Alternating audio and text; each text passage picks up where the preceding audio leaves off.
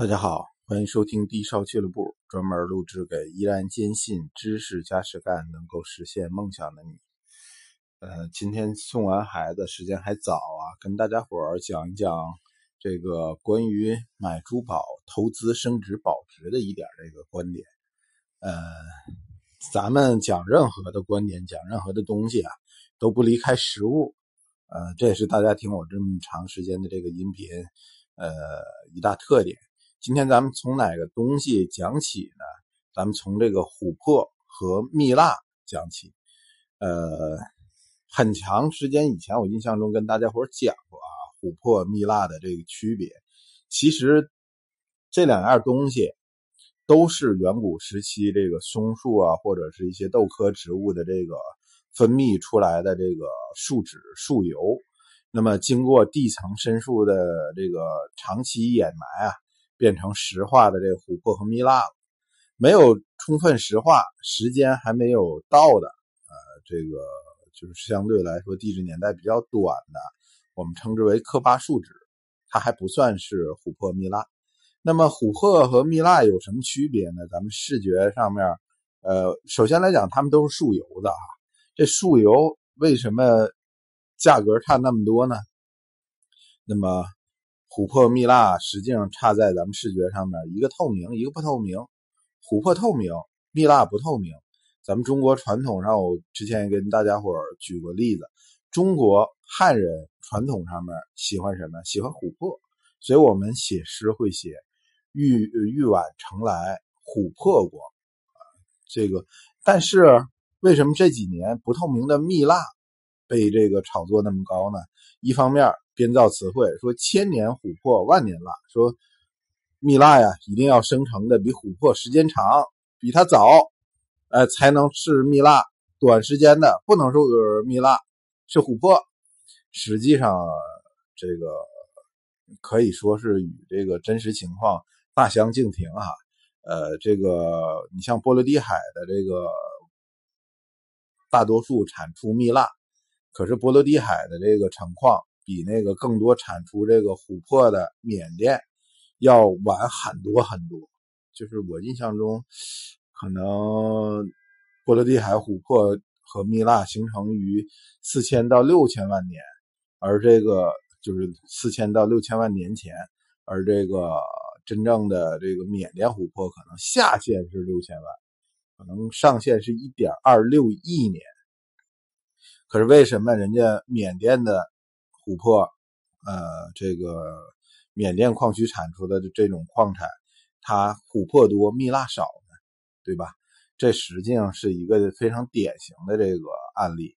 呃，当时我跟大家伙有个解释哈，说我认为这个树油的当年流出来的时候，当年呃成为这个树的枝叶的时候，温度高，气温高，它因为它是油脂嘛，气温高它就透明。呃，它处于是流流淌的状态，而气温低，相对较低的时候，那么它就变成凝固不透明的，也就是蜜蜡或者白蜡那种状态。呃，这个是我的个人的一点这个见解啊，当然也有可能有问题，这个希望大家伙多指教。但是确确实实，这个我在山上看过这些松树的这个树胶、树油啊，确实也是这样的状态。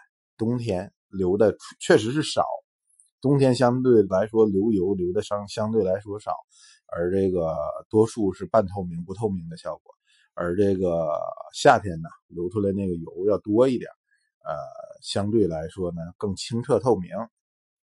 但是啊这几年这两样东西从批发价格上来讲，我不我不讲零售价格，因为零售价格太混乱了，这些做珠宝的现在呃都是漫天要价。呃，前几天一个咱们的听友给我发来一件蜜蜡的这个小挂件大概也就正常挂件的那个大小，有二十克，我估计都了不起了，管他要二十多万，呃，下游零售怎么着的都可能，但是那个上游的这个批发啊，它的价格一直是非常非常准的。那么这么长时间以，哎。咱们不要离开自己的主题啊！我之所以讲琥珀和蜜蜡，是要告诉大家什么呀？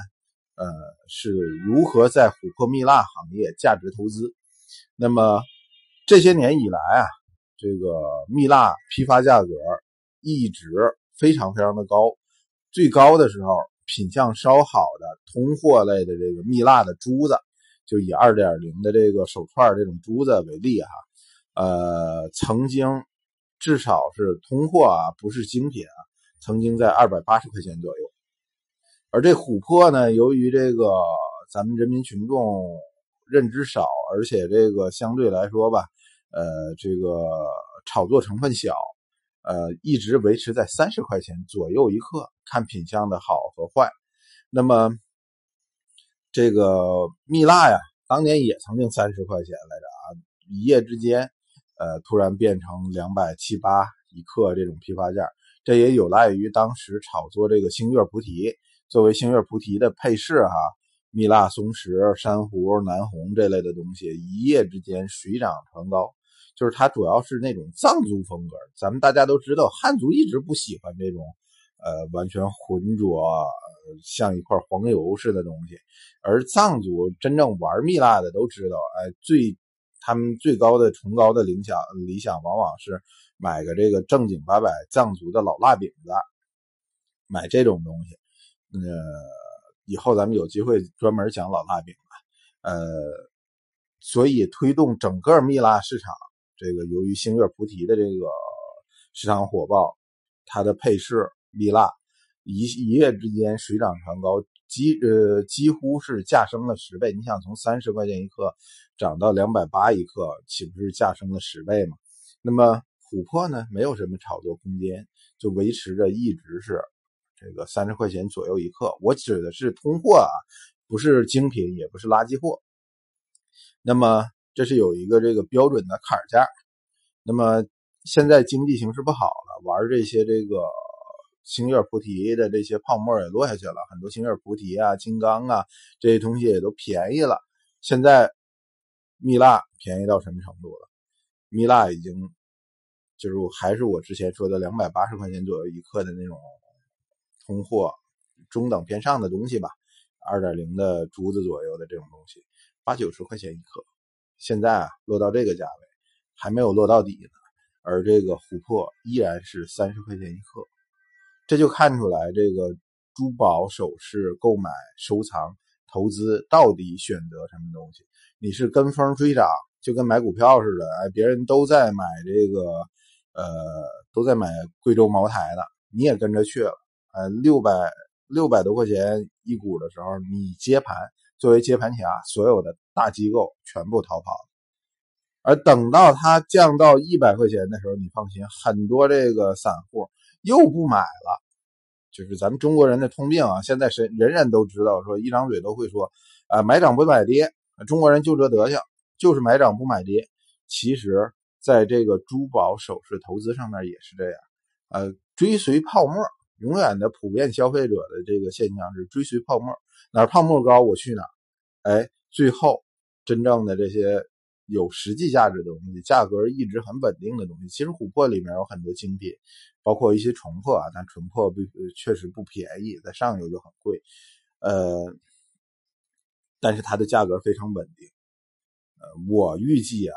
咱们今天从这琥珀蜜蜡的这种这几年的价格走势上面可以看出一个特征是什么？呃，等到蜜蜡啥时候回归到呃四五十块钱左右，跟琥珀的价格差不多的时候，这个时候琥珀可能会小幅的上扬价格，甚至我认为个别的精品的琥珀，比如说一些重珀，呃，一些这个金兰，呃，柳青。啊，等等等等啊，有一些这个血珀，这些精品的琥珀，很可能价格会把蜜蜡远远的甩在身后。好了，先讲到这儿吧，时间也不短了。呃，希望大家伙从这个我也不知所言的音频里头，信口胡诌的音频里边，能获得一点有用的信息。呃，如果有相关问题，也欢迎你加微信或者是加咱们同名的这个。微博，再见。